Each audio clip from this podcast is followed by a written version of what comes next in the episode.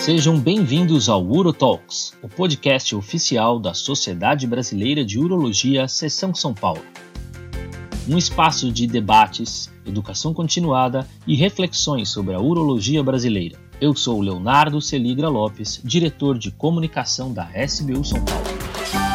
Hoje, trazendo um tema aqui bastante do dia a dia do urologista, mas ao mesmo tempo bastante específico se a gente contar sobre uma subespecialidade que seria a andrologia.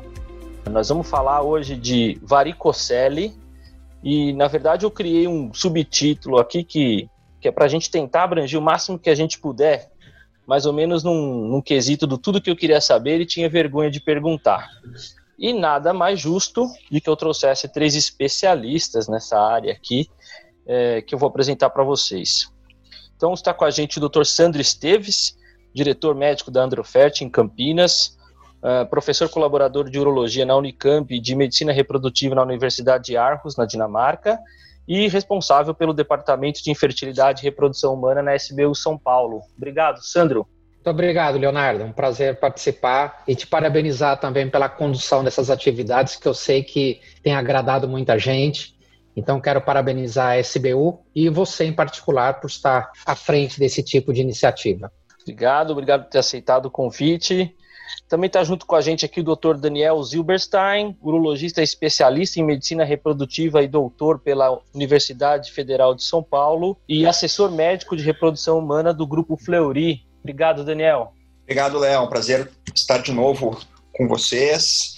E e acompanhados aí de excelentes colegas. E vamos fazer assim, um grande programa para a gente discutir bastante esse tema de varicocele, que é, é, é fundamental a gente esclarecer muitos pontos importantes sobre essa doença. Ótimo. E também está com a gente o Dr. Marcelo Cocusa, urologista assistente do Hospital das Clínicas da Faculdade de Medicina da USP, onde é o responsável pela andrologia do Centro de Reprodução Humana. Obrigado, Cocusa. Obrigado, obrigado Leonardo, obrigado colegas, parabéns pela iniciativa, obrigado pelo convite.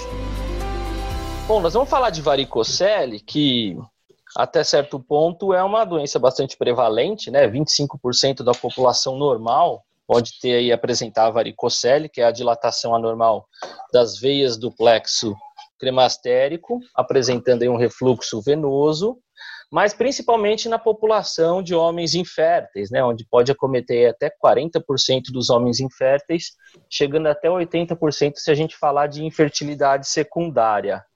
Uh, Marcelo, você quer começar então dando assim, como é que a gente faz diagnóstico, né? A gente está falando para o urologista geral. Eu vou, apesar de atuar na área aqui, hoje eu vou cumprir o meu papel de de ser o urologista geral fazendo pergunta para os especialistas. O diagnóstico de varicocele, como é que a gente faz?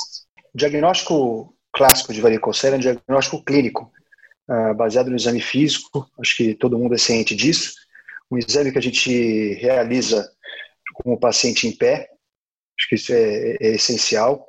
Mas o diagnóstico é um diagnóstico clínico que deve ser realizado por um urologista, é, em posição ortostática, onde a gente consegue graduar essa, essa, essa varicocele a partir desse, desse exame.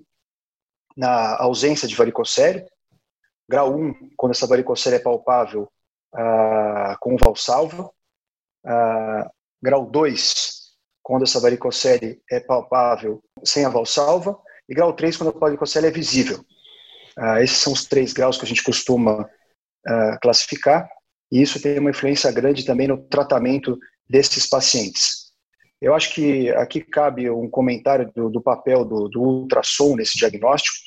Uh, o ultrassom não é obrigatório para o diagnóstico de varicocele.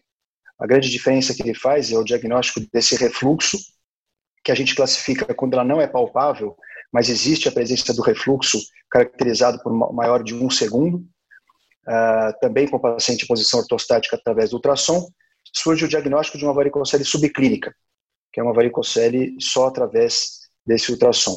Os guidelines ah, americanos, o guideline americano não preconiza que esse ultrassom seja realizado de rotina, somente quando o diagnóstico ah, do exame físico é difícil de realização, em geral os pacientes obesos, ah, na presença desse, dessa dificuldade do exame físico, e mas alguns guidelines, principalmente o guideline europeu, recomenda que esse ultrassom seja realizado ah, precedendo a indicação cirúrgica do paciente, após o diagnóstico de varicocele clínica. Acho que, no geral, essa, essa é a mensagem, o diagnóstico é clínico e a graduação também. Gostaria de comentar que o, o diagnóstico clínico, ele, ele é um diagnóstico difícil, não é um diagnóstico fácil, na grande maioria a gente tem essa, esse conceito de que apenas palpando o, o, testículo do paciente, o, o, o escroto, a gente consegue ter uma noção do grau. Existe uma dificuldade muito grande. Nós temos um trabalho publicado recente, é, eu e o Sandro, mostrando essa dificuldade no diagnóstico do exame clínico. Uh, quando se trata de andrologistas experientes, esse diagnóstico varia entre dois, esse, entre dois andrologistas, 25% há uma discordância no diagnóstico clínico, ou seja, um andrologista dá um grau e o outro andrologista com experiência dá um outro grau de varicocele. Isso mostra a, a falta de especificidade aí uh, do exame clínico. E esse número sobe para mais de 35% quando se trata de urologistas inexperientes. A mensagem que fica aqui é que, apesar do diagnóstico ser clínico da varicocele, essa graduação, que é extremamente importante uh, na indicação e na evolução no prognóstico desses pacientes, ela é muito difícil.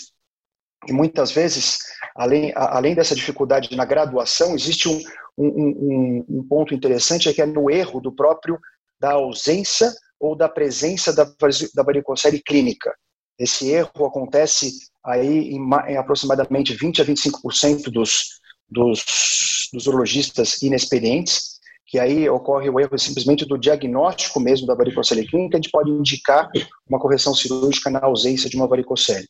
Muito bom. Então, é, já deu para perceber que a gente está falando de uma de uma afecção que é prevalente, que tem bastante prevalência principalmente no homem fértil e que não é fácil aí o diagnóstico, a gente pode ter algumas dificuldades em relação a isso. Uh, mas uh, vamos tentar entrar então no porquê a varicocele tem essa importância para a infertilidade, né? Uh, Sandro, dá uma, um panorama para a gente, por que, que a varicocele é uma afecção que pode comprometer a fertilidade? Quais são essas teorias em relação ao comprometimento da fertilidade no homem com varicocele? Bem, eu creio que é importante dividir em duas partes. Uma parte seria tratar um pouquinho da origem da varicocele e depois, vamos dizer, da, da fisiopatologia. Em termos de origem, a gente tem três teorias, vamos dizer assim, básicas que tentam explicar. Elas não são mutuamente exclusivas. Uma delas é o que todo mundo aprende, né, que todos nós aprendemos, dessa inserção do ângulo reto da veia testicular esquerda na veia renal. E isso gera um aumento da pressão hidrostática ali que se transmite no plexo pampiniforme. Uma outra teoria, ela compreende a questão da ausência, né, de uma incompetência congênita ou a mesma ausência de válvulas venosas, facilitando então esse refluxo retrógrado e a dilatação venosa e tem uma teoria que fala do efeito quebra-nozes, né, que é a compressão da veia renal esquerda entre a artéria mesentérica superior e a aorta. Ela obstrui parcialmente ali o fluxo sanguíneo, aumenta a pressão hidrostática que é transmitida ali para o plexo pampiniforme. Então, isso é do ponto de vista anatômico. Quando a gente entra no aspecto da fisiopatologia, nós temos, digamos assim, uh, quatro teorias uh, que tentam explicar por que, que a varicocele causa infertilidade. A primeira é a hipertermia escrotal, porque nós temos essa necessidade do testículo trabalhar numa temperatura mais baixa que a temperatura do corpo. Então, é do ponto de vista leigo, assim, para explicar para os pacientes, eu costumo dizer que o testículo é como se fosse uma fábrica que tem que estar com o ar-condicionado sempre ligado por isso é que o testículo está pendurado numa bolsa fora do corpo. É o único órgão que nós temos que fica para fora, digamos assim. Então, essa a, a, diminuição da temperatura é, do ponto de vista filogenético, importante na, na, na preservação da raça humana. Uh, existem alguns mamíferos que o testículo está dentro do corpo. Então, a questão da temperatura é muito importante. Ah, essa hipertensão também venosa que eu comentei do ponto de vista anatômico, ela acarreta uma hipoperfusão testicular, gera hipóxia. Então, essa hipóxia tem sido associada com o aumento do estresse oxidativo, que é considerado atualmente um elemento central na fisiopatologia da infertilidade ligada à varicocele. E a terceira teoria fala do refluxo de toxinas. Essas toxinas aí seria epinefrina, ureia, prostaglandinas, por exemplo. Mas o que se acredita hoje, Leonardo, é que o, o, o fator principal é o estresse oxidativo. Então, esse aumento das espécies reativas de oxigênio, por conta dessa estase venosa, desse aumento da temperatura, aparentemente é um mecanismo central na fisiopatologia da varicocele, e nós sabemos que nem todos os homens são afetados por isso. Existem questões genéticas de base, até epigenéticas, digamos assim, que fazem com que alguns indivíduos sejam mais propensos a apresentar uma infertilidade, enquanto outros indivíduos que têm uma varicocele clínica, como o Marcelo comentou, detectada no exame, ele não apresenta, então, alterações significativas que vão impactar na fertilidade, sempre considerando que a infertilidade é conjugal. Então, uma parceira muito fértil, ela pode compensar digamos assim, alterações que aquele indivíduo com varicocele tem. Então, o desfecho vai ser uma gravidez, enquanto que um outro indivíduo, até com uma varicocele menos significativa, com uma parceira né, com mais dificuldades de fertilidade, pode ter um desfecho desfavorável. Então, é uma questão multifatorial, tem que se envolver o casal, e é por isso que tem tanta controvérsia no contexto da varicocele causando infertilidade. A gente está avaliando um contexto complexo de uh, indivíduos que normalmente não tem só um fator que é a varicocele, eles, eles apresentam comorbidades, pode ser um estilo de vida inadequado, eles uh, apresentam uma base do espermograma definida geneticamente, diferentes entre as pessoas. Então, é complexo, uh, digamos, analisar por que, que alguns indivíduos apresentam fertilidade na vigência de varicocele grau 3, por exemplo, como o Marcelo colocou, uma varicocele visível, e outros indivíduos com varicoceles menores uh, estão com muita dificuldade para engravidar. Então, é um fenômeno que tem a origem, uma origem anatômica, uma origem uh, de, de, uma fisiopatologia complexa, envolvendo, uh, digamos assim, preferencialmente o mecanismo do estresse oxidativo com elemento central causando a infertilidade.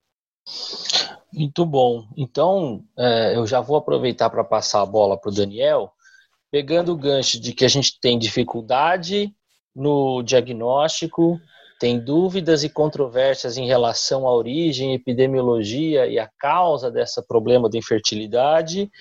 Então sobrou para você, Daniel, descobrir então qual que é o paciente e como a gente vai fazer a indicação de tratamento para esse paciente que às vezes pode estar comprometida a fertilidade, às vezes não. Como são as indicações de tratamento?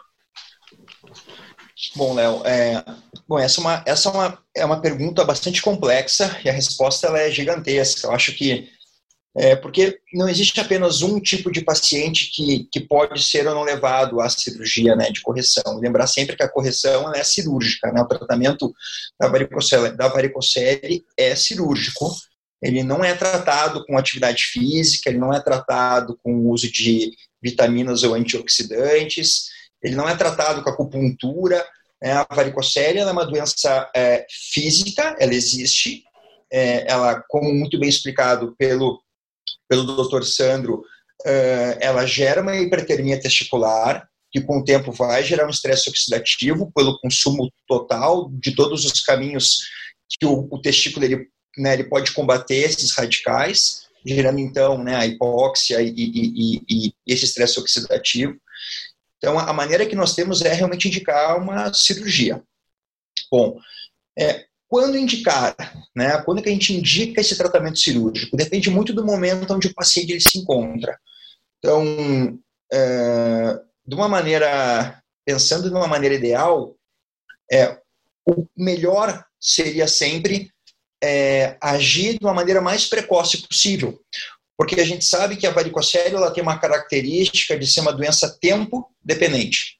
Então, quanto mais tempo de varicocele ativa, pior vai ser para a espermatogênese, tanto de forma quantitativa quanto de forma qualitativa. Então, se a gente consegue detectar a presença dessa varicocele já na adolescência, já na puberdade, que é onde ocorre exatamente onde é, aparece a varicocele, né, onde existe toda a alteração hormonal desse menino, né, onde existe um amadurecimento do eixo, onde existe um ganho de massa muscular importante, um ganho de peso, e aonde é geralmente as veias realmente, quando doentes, elas acabam dilatando. Uh, é importante que a gente consiga detectar já na adolescência quando que nós poderíamos indicar a cirurgia, sabendo que a grande maioria dos homens com varicocele serão férteis. E isso é importante que a gente deixe é, bem claro. Né? Cerca de 20 a 30% dos homens com varicocele é que vão enfrentar dificuldade, vão, vão encontrar infertilidade na vida adulta. Então, o ideal seria uh, o que nós temos nesse momento é tendo um adolescente no nosso consultório fazer uma avaliação nele, que seja anual ou semestral, se já tiver uma varicocele importante, e entender primeiro o que ocorre. Se ocorre uma diminuição do crescimento desse testículo afetado pela varicocele mais importante em relação ao contralateral, ou se já temos uma alteração seminal importante, desde que o eixo hipotálamo, hipófise e testículo já seja considerado maduro né, ou bem próximo do maduro. E isso a gente consegue detectar avaliando a Turner, o estágio de Turner desses adolescentes, de 4 para 5. Então, muitas vezes, esse estágio de Turner demora para realmente ser 4 para 5.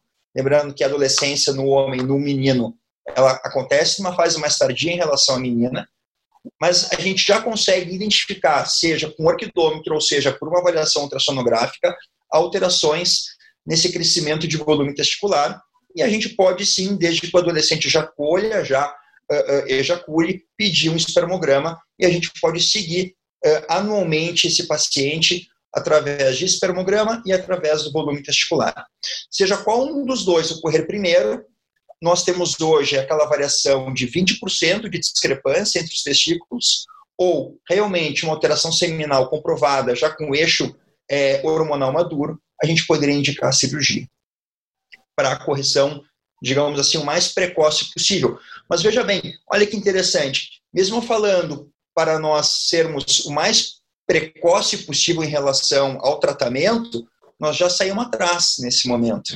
Nós já saímos atrás ou porque o sêmen já está alterado, ou porque já existe essa discrepância, essa assimetria testicular acima de 20%. Então, mesmo a gente sendo bastante diligente com esses adolescentes, o que a medicina nos oferece hoje ainda talvez não seja o suficiente para a gente exercer o nosso maior potencial uh, em forma de tratamento para essa população. Eu, eu, eu, vou parar só nos adolescentes, eu acho, Léo, porque aí tem uma, tem uma vasta gama de indicações cirúrgicas, mas eu acho muito importante frisar uh, que nós não temos ainda essa população nos nossos consultórios como a gente gostaríamos de ter. Né? E aí eu vou entrar naquela campanha que a SBU lançou em 2018, né, da saúde do adolescente masculino, né, em contraponto ao que nós vemos né, de uma maneira cotidiana, de uma maneira rotineira, né, das meninas na adolescência indo para o consultório do ginecologista. Né? E uma das da, dos ganhos de ter o adolescente masculino no nosso consultório seria na parte reprodutiva fazer essa detecção precoce da doença e uma avaliação também precoce da necessidade ou não da correção cirúrgica de varicocele.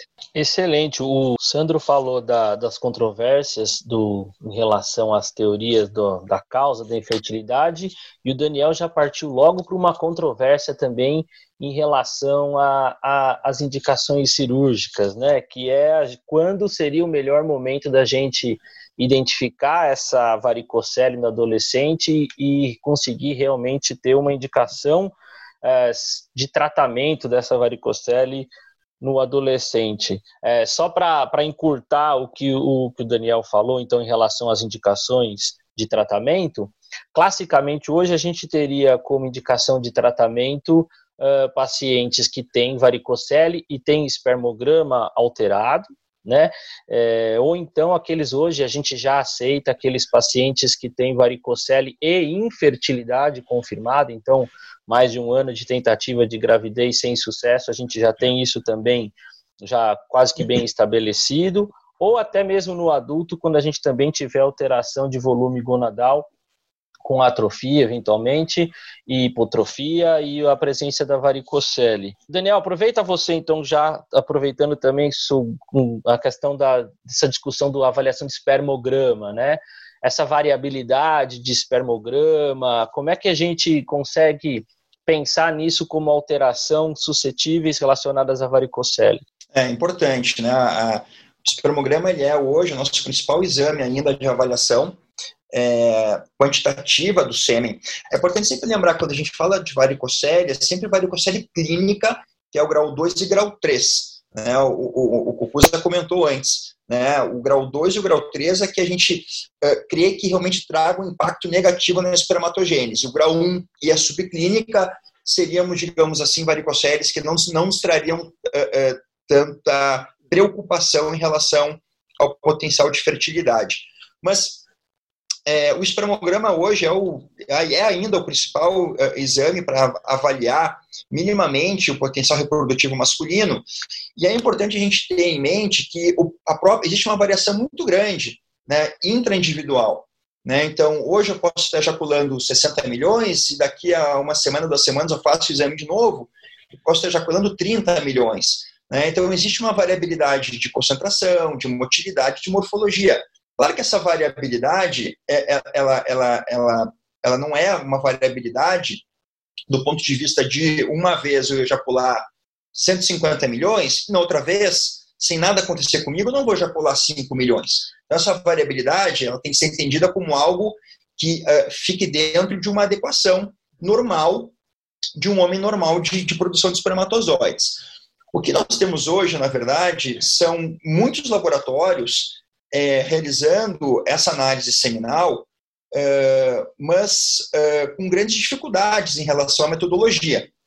Né? Então, é, quando a gente solicita um espermograma, é importante que a gente oriente o paciente a fazer o espermograma em laboratórios da nossa confiança, que a gente saiba que tem analistas com experiência é, e que sejam é, dedicadas a esse exame.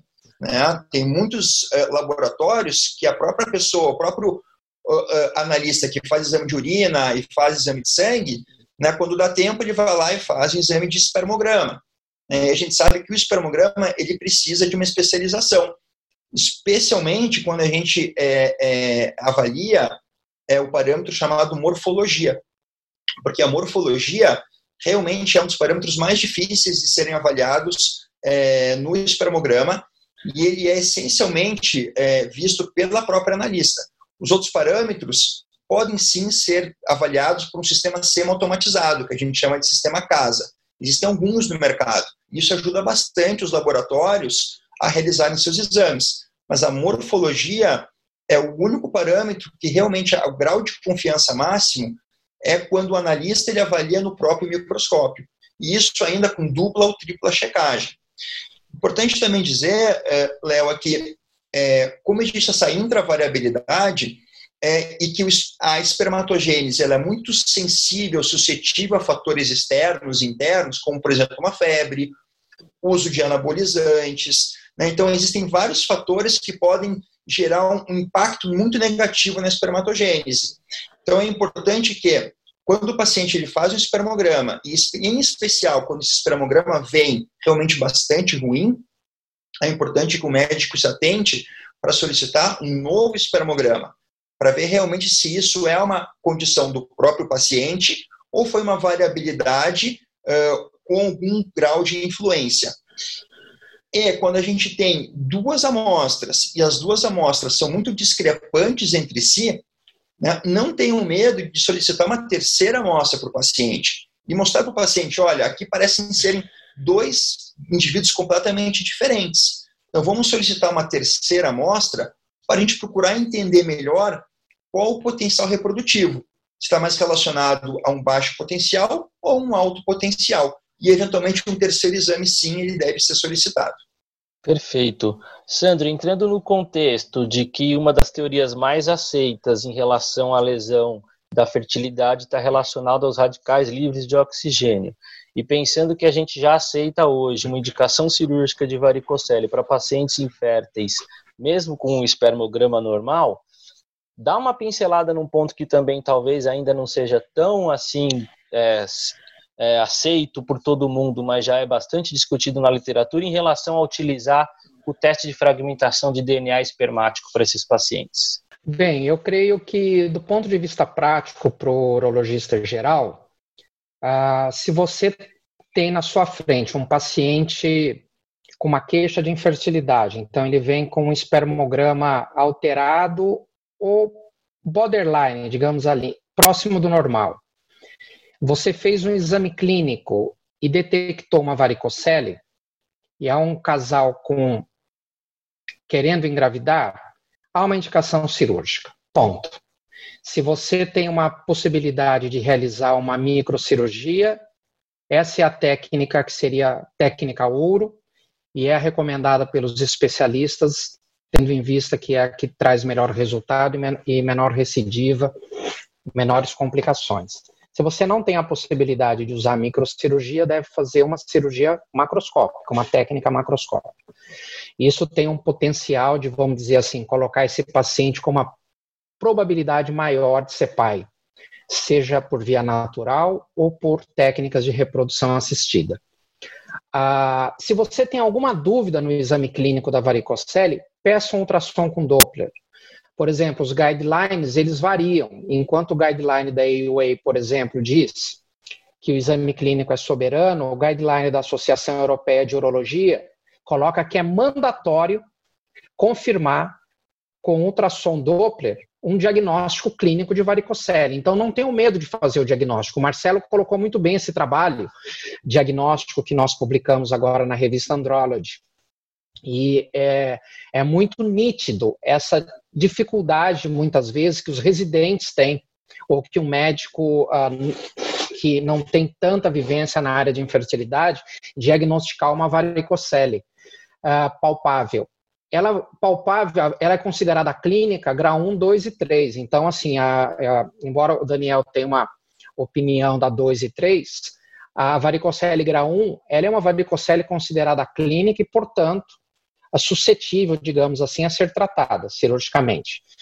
Uh, agora, a, o diagnóstico às vezes é difícil e fica confuso. Então, se tiver realmente uma suspeita ali clínica, uma confirmação no ultrassom Doppler de veias dilatadas, ou seja, veias de 3 milímetros ou mais, aonde há um refluxo contínuo. É importante escrever quando você pede o pedido do ultrassom, fazer o ultrassom numa posição ortostática, e que o colega ultrassonografista uh, relate se há um refluxo contínuo. Tem que fazer um Doppler pulsado para ver se tem um refluxo contínuo. É um refluxo que, no momento da valsalva, ele persiste. Nós fazemos na, na clínica ultrassom Doppler, ponta de caneta, é um ultrassom de 9 MHz, você pode comprar isso, aqueles que têm mais vontade de trabalhar na área de infertilidade, é barato ele ajuda muito, porque ele permite que, no momento do exame clínico, você confirme se existe um refluxo contínuo. Então, você ouve aquele refluxo contínuo e ajuda, vamos dizer assim, a discernir essa varicocele grau 1 ali, que nem sempre é tão fácil. Bom, eu só quis fazer esse, esse, esse parênteses aí, porque o contexto do espermograma ele é um contexto que depende muito, tem uma variação biológica, são manuais que vão sendo atualizados pela Organização Mundial da Saúde a cada 10 anos. Nós vamos ter atualização agora em 2020 do novo manual, que foi atualizado em 2010. Então, os valores de normalidade vão mudando e muitas vezes o, o, urologista se vê numa situação onde ele tem ali na frente um paciente com uma varicocele, que ele detectou clinicamente, uh, confirmado ou não pelo ultrassom, ele uh, está na dúvida se vai indicar uma cirurgia, porque o espermograma aparentemente está normal. Então, uh, seria interessante, se possível, nesses casos difíceis, onde a conduta da indicação cirúrgica está um pouco uh, controversa, utilizar um teste de função espermática, que, como eu disse, o elemento central na fisiopatologia é o estresse oxidativo, E esses radicais livres, eles afetam a membrana plasmática do espermatozoide, mas de uma forma muito consistente o DNA, a integridade da cromatina. E o teste da fragmentação do DNA espermático, que hoje já é feito por diversos laboratórios, ele consegue justamente mensurar o percentual de espermatozoides que tem quebra na cromatina. Hoje nós temos diversos estudos indicando que a cromatina é extremamente importante para o desenvolvimento embrionário e para a implantação. E uh, nos homens com varicocele, há um aumento do dano da cromatina. E importante, esses indivíduos que têm um dano da cromatina confirmado se beneficiam de uma varicocelectomia. Portanto, naqueles casos duvidosos, nós que o espermograma não está trazendo uma informação vamos dizer, categórica que esse indivíduo deva ser operado, o exame do, da fragmentação do DNA espermático ele pode ajudar, então, em que situação? Aquele indivíduo que tem um espermograma borderline, ok? Ou um indivíduo que tem uma varicocele palpável, facilmente uh, detectável, por exemplo, um grau 3 visível, um grau 2, mas o espermograma está normal eu preciso entender se tem uma, um dano da função espermática. Então, nesse caso, o teste da fragmentação do DNA espermático elevado, alterado, geralmente acima de 30% é o valor que hoje se considera mais aceito como uma fragmentação do DNA espermático elevada, nós poderíamos então propor para esses indivíduos uma correção da, da varicocele cirúrgica para otimizar então melhorar a função espermática. Então, esse é o contexto da fragmentação na, na varicocele, uh, principalmente quando nós temos espermogramas duvidosos ou então espermogramas ditos normais num paciente com uma varicocele moderada ou grande. Muito bom. Uh, o Sandro puxou o, o gancho do tratamento, Cocusa, e ele falou então de que o tratamento ideal aí é o tratamento microcirúrgico né? Uh, traça um panorama para a gente aí dessa questão do tratamento microcirúrgico, uh, benefícios do tratamento, enfim, faz um, inicial aí para a gente. Conforme foi comentado, a microcirurgia é o tratamento gold standard, a utilização uh, de um microscópio para ampliação do, do, campo cirúrgico. É, vale a pena frisar nesse momento que a gente, nós temos que diferenciar é, duas características da cirurgia. Uma é o local da cirurgia, ou seja, a altura em que a gente opera o cordão inguinal. Então, quanto mais, mais próximo do testículo, a tendência da cirurgia ao longo dos anos é que a gente opere cada vez mais próximo do testículo, vai pegar todos as, as, os vasos confluentes nessa região. Quanto mais próximo do testículo a gente opera, menores são as estruturas. Maior o número de veias, maior o número de ramificações das artérias e menores são as estruturas. Então, tem dois pontos importantíssimos. Uma é a localização em que a gente opera, que a gente chama de cirurgia subinguinal, que é operar um centímetro abaixo do anel inguinal externo. Uh, isso é que a gente chama de cirurgia subinguinal. E o outro ponto importante é, é acrescentar um, uma cirurgia microcirúrgica, que é a utilização de pinças microcirúrgicas com um microscópio para ampliação do campo, exatamente para que a gente possa ver essas estruturas que, em maior número de veias, maior número de artérias, estruturas mais delicadas. Além disso, além do maior número de artérias nessa região, a gente tem artérias que têm uma pulsação mais difícil de serem visualizadas. Então, isso faz com que a gente tenha a necessidade de acrescentar a técnica microcirúrgica. Então, não confundir microcirurgia com localização subinguinal.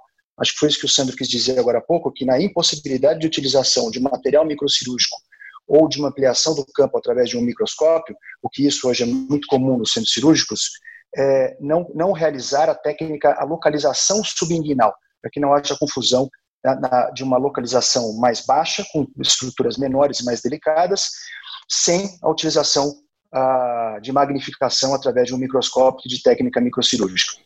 Além disso, hoje em dia, a gente tem a, a possibilidade de acrescentar o uso de um Doppler na cirurgia, que é ah, um Doppler parecido com o Doppler que o Sandro disse, mas é um Doppler de 20 MHz, que a gente consegue esterilizar a, a, o probe e utilizar ele para identificar um número, um número maior de artérias, ou, diria, ah, melhor dizendo, identificar todas as artérias nessa região subinguinal. Só para fazer uma comparação, Obviamente, o Doppler não é obrigatório que seja utilizado, mas ele acrescenta uma facilidade no intraoperatório na identificação, de todas as artérias existentes quando se torna a opção da localização subinguinal. Só para fazer uma comparação, há alguns anos foi publicado um trabalho no Hospital das Clínicas, no qual eu tive a oportunidade de participar, em que a gente fez um número aproximado de 150 cirurgias com Doppler e sem Doppler, e a gente consegue comparar que utilizando o Doppler a gente acha em 55% dos casos mais de uma artéria nessa região subinguinal. E quando não se utiliza o Doppler, a gente em apenas 30% dos casos a gente consegue identificar mais de uma artéria. Isso mostra que a ausência do Doppler dificulta a identificação do número total de artérias nessa região subinguinal. Isso facilita, obviamente, a identificação das artérias secundárias, não da artéria principal, que é mais fácil de visualizar. Ah, vale ressaltar aqui que dois aspectos importantes são manter a pressão arterial do paciente no intraoperatório adequada e a utilização da magnificação para que seja identificado através da pulsação e da visualização dessas artérias no intraoperatório. Para você mesmo, então, Marcelo, o urologista está lá, urologista geral, indicou a cirurgia, super confiante. Eh, na hora da cirurgia ali, na questão técnica, faz diferença o número de vasos que ele ligou? Ele vai entender que ele fez uma indicação errada da cirurgia ou não, se ele ligar poucos vasos? Que relação que existe com isso? Olha, são poucos trabalhos, mas existem uh, um ou dois trabalhos um pouco mais antigos que mostram uma correlação entre melhora uh, de parâmetro seminal e o número de, de veias ligadas durante a cirurgia. Apesar de que o número de veias não, não é tão importante quanto o tamanho da veia. É, muitas vezes a gente encontra um número grande de veias, mas são veias pequenas e algumas vezes, em, principalmente em varicocéries de grau elevado, são poucas veias de calibre maior. Acho que o Sandro até pode falar um pouco sobre isso depois, que ele tem um trabalho que avalia, se não me engano, o tamanho, do, o tamanho da veia no intraoperatório medida na, na microcirurgia. Mas uh, o, a gente correlaciona, uh, não existe uma correlação direta entre número de veia e benefício prognóstico no, no, no pós-operatório. Sandro, quer comentar? Eu acho que a, a questão da, da microcirurgia está é bem, é, tá bem caracterizada o benefício, porque aquilo que a gente enxerga melhor, a gente vai, vai fazer melhor, digamos assim, do ponto de vista cirúrgico. Então, enxergar melhor com o microscópio é uma vantagem, vamos dizer, indiscutível. Nós que operamos varicocele subinguinal, como o Marcelo colocou, é uma cirurgia que não deve a subinguinal não deve ser feita sem magnificação, porque o risco de uma lesão arterial é muito grande. Então acaba se ligando coisas que não se deve. Outra coisa é ligar linfático. Isso vai aumentar o risco de complicações, por exemplo, a hidrocele. A questão da, da, do número de veias, por exemplo, numa, numa abordagem subinguinal, é comum ligar sete veias, às vezes mais, às vezes uma dezena de veias. As varicoceles grau 3, às vezes nós ligamos duas veias, porque é uma veia de 4 milímetros, às vezes você se surpreende de uma veia enorme de 5 milímetros, mas normalmente às vezes vão ter 3, 4 milímetros no intraoperatório. Uh, então, a questão subinguinal ajuda. E o ultrassom intraoperatório nós utilizamos também. Eu acredito que é um ganho, principalmente nós temos os residentes uh, da Unicamp, que uh, é, rodiziam no serviço, então eles também têm essa tem esse benefício de no ultrassom intraoperatório ver isso que o Marcelo colocou, que é um número maior de artérias, é comum ter mais de uma artéria, não é, não é, nós não podemos nem dizer que isso é exceção, é muito comum encontrar mais de um ramo arterial e não é fácil, vamos dizer, mesmo com o microscópio, identificar esse batimento arterial. Tem gente que usa papaverina no intraoperatório para aumentar, vamos dizer, essa possibilidade de verificar, aumentando também a magnificação ajuda a identificar o batimento arterial, mas ultrassom intraoperatório é muito, assim, é óbvio que não é obrigatório, mas ajuda bastante a rapidez do, do processo aí microcirúrgico. Então, uh, e a questão, outra questão do, do número de veias, uh, complementando o que o Marcelo disse, é a questão da recidiva, não é? Por exemplo, é óbvio que a grande, um, um grande ponto, vamos dizer assim, que nós enfrentamos contra os nossos colegas ginecologistas que muitas vezes não acreditam que de, deva ser oferecida uma cirurgia de varicocele porque é uma perda de tempo, eles têm essa ideia, ou que então está retardando um tratamento de reprodução assistida. Uh, uma, um, uma parte da culpa infelizmente é nossa como urologista, porque se a gente não aplicar a melhor técnica, a melhor, a melhor seleção dos pacientes, nós vamos ter, ter, homens que não vão se beneficiar e vão ter aqueles que vão ter uma recidiva a, a, no pós-operatório. E é claro que deixar de abordar veias uh, é, uma, é um aumento o risco da recidiva. E esse indivíduo com recidiva, ele tem uma chance muito menor de ter o benefício que a varicocele traria em questão do espermograma, de um teste de função espermática. Então, acho que a seleção do paciente a o uso da técnica correta, fortalece, vamos dizer assim, a ação do urologista no tratamento da varicocele e fortalece também o poder do tratamento no contexto da infertilidade conjugal. Só, só complementando. É, no nosso trabalho de 2009, que eu comentei usando não usando o Doppler, quando a gente não utilizou o Doppler, a gente tinha uma média de sete vezes ligadas por cirurgia. Quando a gente utilizou o Doppler, esse número subiu para oito vezes ligadas. Não é, obviamente, porque não é, não é porque existe um maior número de veias em um grupo de pacientes, mas sim porque talvez a utilização do Doppler, além de identificar o maior número de artérias, você se sinta um pouco mais confortável em ligar algumas veias que você fica em dúvida e, muitas vezes confunde com uma, com uma artéria. Eu acho que o, o Cocusa falou algo bastante importante, que é em relação à pressão arterial do paciente no intraoperatório. Muitas vezes o anestesista ele, ele dá uma chumbada no paciente, lembrar que a gente sempre pelo menos a grande maioria das vezes, nós operamos com anestesia geral para evitar com que o paciente tenha alguma é, tenha algum tremor, tosse, enfim, com uma hack, né, que pode na hora H ali, até prejudicar a nossa cirurgia. Então a gente prefere sempre operar com o paciente é, com anestesia geral e muitas vezes a pressão do paciente realmente vai para baixo, pressão sistólica de 9, né? E, e, e, muitas vezes com uma pressão sistólica de 9 é difícil de identificar a artéria, mesmo com, com o Doppler junto. Então é, é importante sempre questionar o anestesista. Olha, não estou vendo nada pulsar por aqui, como é que está a pressão? E pede para ele aumentar um pouquinho essa pressão, deixar uma sistólica ali por, por 11, 10,5 já ajuda. Essa pressão intraoperatória ela é importante para a identificação da artéria também.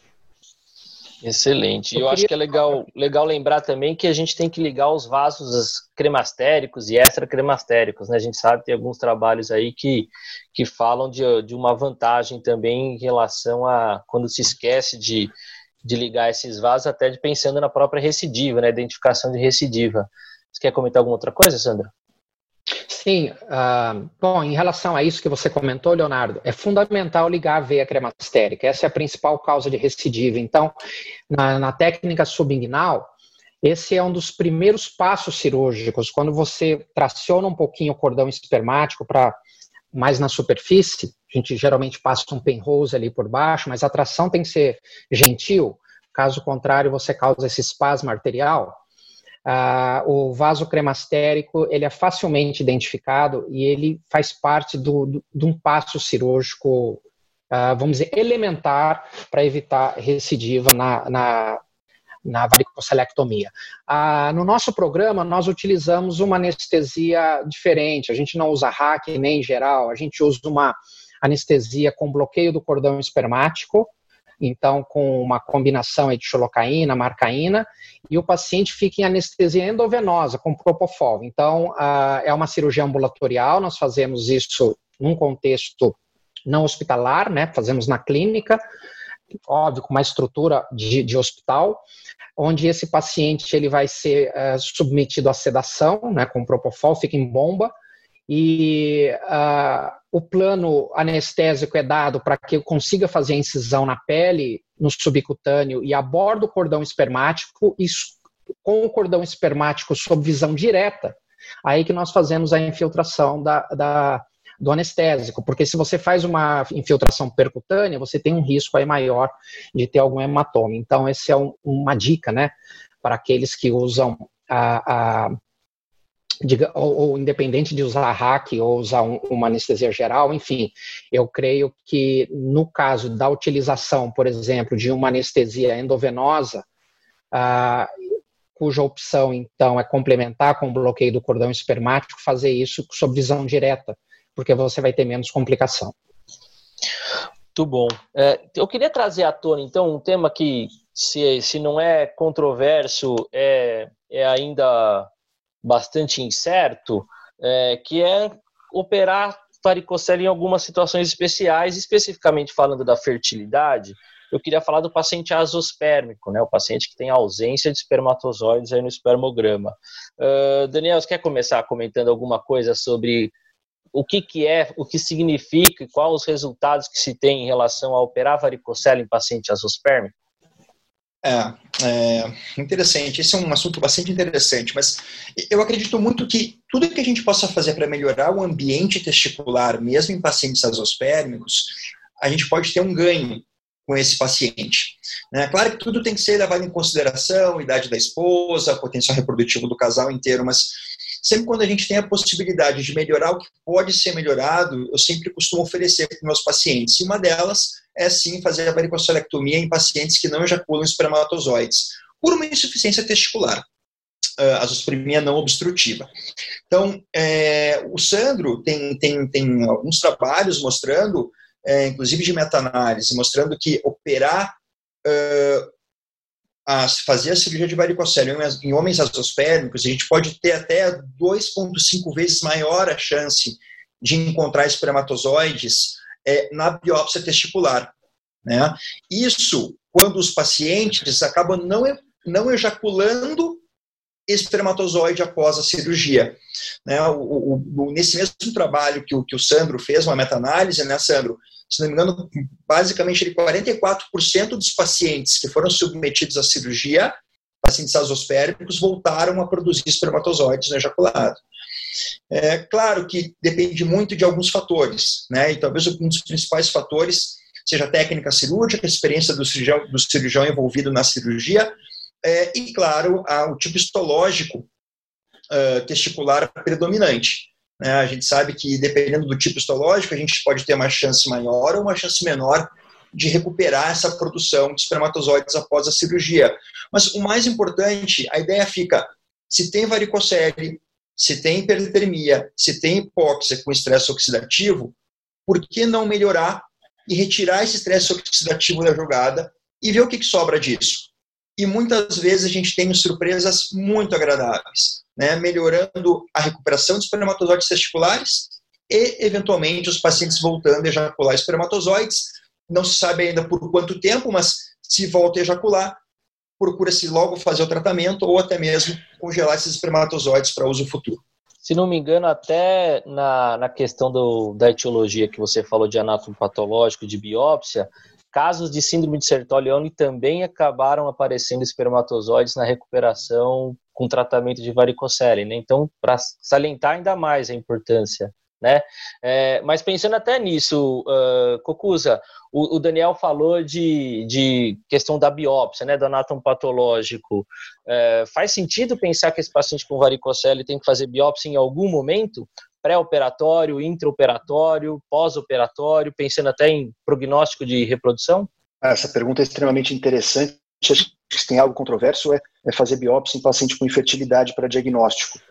É, o que a gente sabe, acho que o Daniel comentou, é, aproximadamente 30% dos pacientes com azospermia vão voltar a ejacular espermatozoide em algum momento. Embora gravidez seja extremamente raro, é, menos de 5% deles podem ter uma gravidez espontânea, apesar do primeiro paciente descrito como tratamento de varicocele era descrito como azospermia e teve uma gravidez espontânea, esse não é o objetivo final uh, da gente oferecer a cirurgia para um paciente azospérmico. Uh, mas a gente sabe que a, a, o padrão histológico predominante no testículo tem uh, uma correlação com a chance desse paciente voltar a ejacular espermatozoide ou com a chance de achar espermatozoide na ausência de ejacular espermatozoide espontaneamente, da gente procurar extrair espermatozoide no testículo, esse padrão histológico é importante. Apesar disso, uh, o testículo é um órgão extremamente heterogêneo, então você tirar uma, uma, um pequeno fragmento e dizer que aquilo corresponde a, ao restante do, do, do, parênquima é complicado, porque você pode estar diante de uma, uma informação que você vai dar para o paciente de uma possibilidade muito pequena e aquela amostra que a gente tem não representar o todo do testículo, você pode dar isso de uma forma positiva demais ou uma forma negativa demais, e isso não representar a realidade. Ah, nos casos de azospermia em que eu opero a varicocele, eu faço uma biópsia, apesar de todas essas questões aí da heterogeneidade do, do testicular, da histologia, ah, eu acho importante ter essa informação, frisando tudo isso para o paciente. Quer complementar, Sandra, alguma coisa sobre azospermia e varicocele? Sim, eu creio que no caso da azospermia é fundamental. Uh, é claro que a gente tem que discutir com o paciente que as evidências são limitadas. Existem algumas evidências aí que apontam no sentido de um benefício da correção de varicocele em caso de azospermia não obstrutiva. Uh, o Daniel e o Marcelo já falaram da questão do retorno dos espermatozoides na ejaculação o valor preditivo da biópsia testicular? Tem sim, eu também faço no, nos casos de varicocelectomia, nesse contexto, a biópsia intraoperatória. Nós sabemos que quando tem um padrão de hipoespermatogênese ou de parada de maturação, esses são os casos de melhor prognóstico, tanto para encontrar espermatozoides numa extração de espermatozoides futura, ou então mesmo aparecer os espermatozoides na ejaculação. Nos casos da síndrome de Sertoli, embora tenham alguns casos descritos, é muito raro. As, as casuísticas, em geral, mostram que nos indivíduos que têm síndrome de Sertoli não aparece espermatozoides na ejaculação, embora tenha um ou outro estudo aí, mas as casuísticas são pequenas. Mas o que eu queria uh, salientar é que nesse contexto da zoospermia não obstrutiva, é imperativo fazer um exame chamado a análise uh, de microdeleção do cromossomo Y, porque uh, nós temos aí que, em média, 10% dos homens com azospermia não obstrutiva vão ter um fator genético, pode ser uma síndrome de Klinefelter, ou pode ser uma microdeleção uh, no cromossomo Y. É importante que os colegas saibam que ali no cromossomo Y, no braço longo,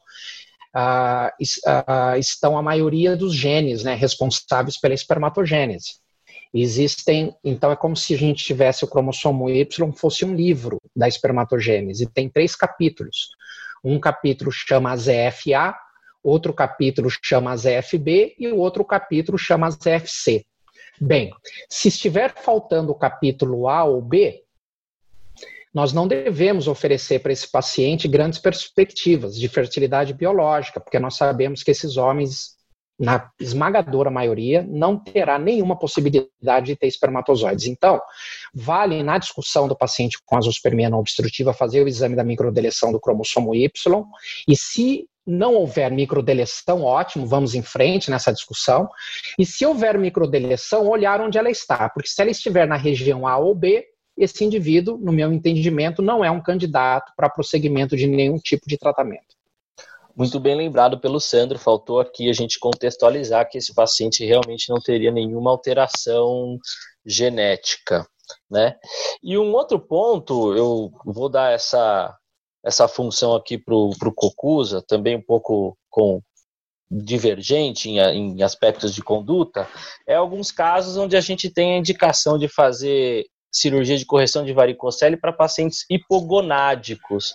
Já há algum tempo a gente tem visto alguns trabalhos, né, nas últimas AWAYs, quase todas aparece algum trabalho relacionado a isso. Uh, Cucuza, quer dar uma opinião?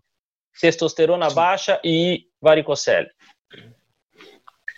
Eu acho que esse é um aspecto extremamente importante, uh, esquecendo um pouco as outras indicações de infertilidade nos adolescentes, alteração de parâmetros seminais, teste de função espermática é algo que a gente vai ver com muita frequência nos próximos anos e não tem como, como não prestar atenção a isso. São cada, a população envelhecendo e as pessoas extremamente preocupadas com, com o bem-estar, com os, o rendimento, é, tanto no sentido de esporte, de trabalho, disposição, do ponto de vista sexual, é algo que cada vez se torna mais importante e relevante e a gente tem que colocar isso no contexto do atendimento desses pacientes. E aí surge o diagnóstico de varicocele e a possibilidade de tratar a varicocele, como o Daniel disse muito bem agora há pouco, no contexto de criar um ambiente melhor no testículo para que ele possa trabalhar melhor ao longo da vida. Eu, eu uh, raciocino da seguinte forma: se é muito claro para todos nós aqui, nós estamos discutindo há uma hora sobre o impacto da varicocele, os benefícios que ela causa para o testículo é, e o ambiente testicular, e é o testículo responsável pela produção de testosterona, e isso existe uma correlação direta e a gente tem que se preocupar com isso cada vez mais. A questão aqui é o momento, para quem indicar, para quem se preocupar. Os trabalhos são relativamente recentes, é coisa de 5, 7 anos para cá, um pouquinho mais talvez, mas ah, prestando atenção que a gente vai ter opção no futuro, quando o paciente diminui aquele desejo reprodutivo ao longo da vida, um pouco mais velho, em que existe não fazer nada, ou, na grande maioria das vezes, fazer uma reposição de testosterona para esses pacientes que entram aí numa, numa andropausa, num, e muitas vezes relativo essa queda de testosterona, que isso acho que é um aspecto extremamente importante, são aqueles pacientes que querem ter uma testosterona um pouco maior, e aí entra na questão de reposição de testosterona a longo prazo numa idade mais avançada. Do ponto de vista de, de testosterona, ah, os trabalhos mostram benefícios principalmente para pacientes com testosterona mais baixa. São aqueles pacientes que têm, em geral, o, o, o, o cutoff, aí, o limite, são aqueles com testosterona abaixo de 300, apresentam, em média, um benefício de 100 nanogramas por, deci, por decilitro, o aumento da testosterona após a correção cirúrgica. Existem várias séries, muitas, algumas revisões, alguns trabalhos prospectivos, mas uh, são trabalhos focados em, principalmente em pacientes com infertilidade ainda, uh, poucos trabalhos com um grande número de pacientes, mas eu acho que isso é relevante, uh, existe uma atenção muito importante nisso hoje, e a gente não pode simplesmente focar do ponto de vista reprodutivo e esquecer o que a grande maioria das pessoas raciocina dessa forma. Lá, ah, você já teve seus filhos, você não quer mais ter filho, então esquece o testículo e vamos acompanhar de outra forma. E esses pacientes que têm problema de testosterona, às vezes tem problema realmente ou não tem, a testosterona é baixa, ou uh, tendo em vista um paciente com 350, 400 de testosterona, ele quer ter 500, e a opção aí é você repor a testosterona, ou ao qual ele vai entrar num ciclo vicioso de reposição e vai abandonar ou atrapalhar o funcionamento do testículo dele a longo prazo, ou a gente dá atenção para o tratamento dessa varicocele e para um melhor funcionamento de testículo, do testículo dele a longo prazo, possibilitando, quem sabe, o adiamento na reposição de testosterona por uma, por uma fase uh, mais para frente, ou até mesmo um bem-estar por um período longo de tempo maior. Resumindo, eu dou atenção, óbvio que é uma indicação ainda uh, contestável, tem que ser discutido com cada paciente, cada situação, mas é algo que eu sempre lembro para os pacientes que a longo prazo a gente tem que entender essa função testicular e tentar preservar isso ao longo, a, a, ao longo do tempo.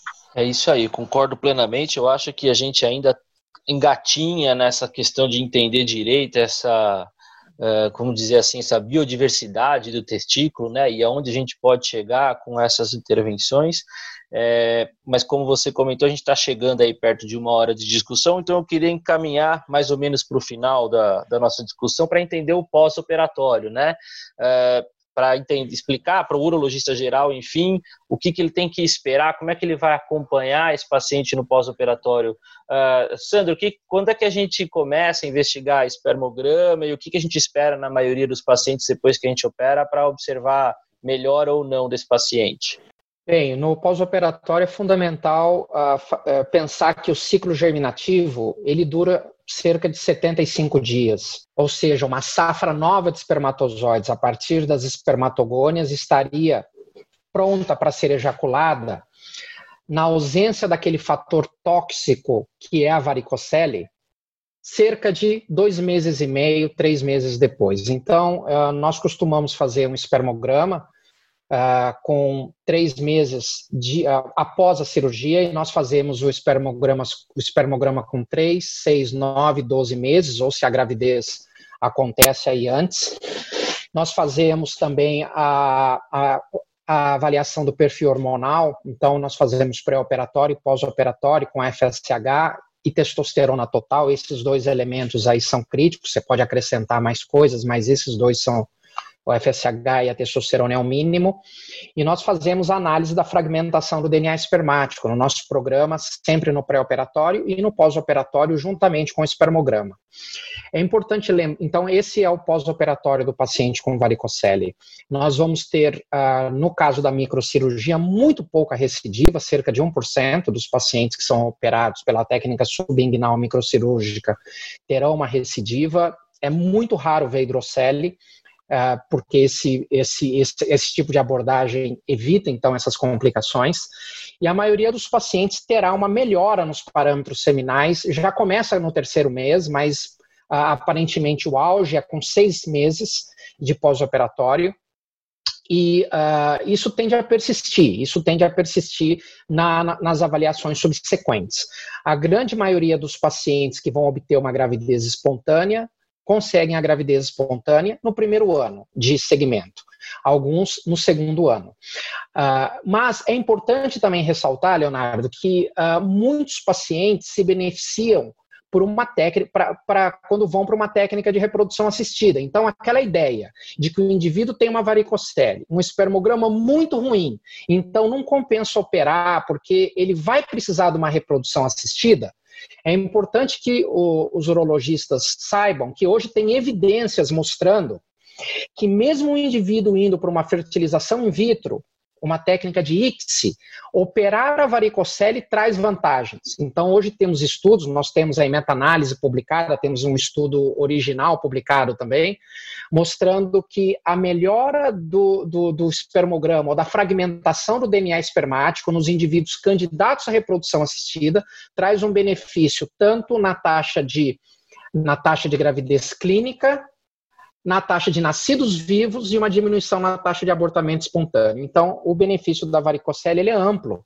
Ele envolve a questão de restabelecer uma fertilidade natural e melhorar chances também reprodutivas no contexto da reprodução assistida. Muito bom, excelente. Eu acho que, que é isso aí mesmo. A gente tem está passando do período aí chega perto de uma hora, o pessoal já está terminando a corrida, já está terminando o trajeto para o hospital já, já deu para a gente discutir bastante um tema que com certeza é amplo e daria bastante tempo para a gente discutir mais coisas aqui.